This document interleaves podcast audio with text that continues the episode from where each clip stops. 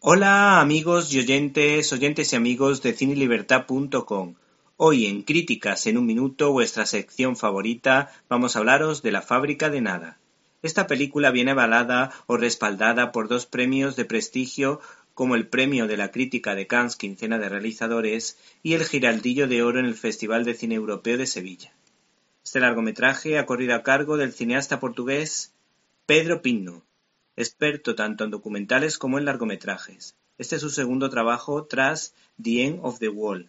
Este realizador se decanta por el cine de denuncia social para contarnos el drama del desmantelamiento de una empresa potente y la lucha de esos trabajadores por defender sus derechos. La cinta transmite sinceridad y, mi modesta opinión, no está demasiado politizada, detalle que se agradece. El ritmo es pausado, facilitando la reflexión, aunque los más de 170 minutos de metraje se antojan excesivos porque algunas escenas son reiterativas.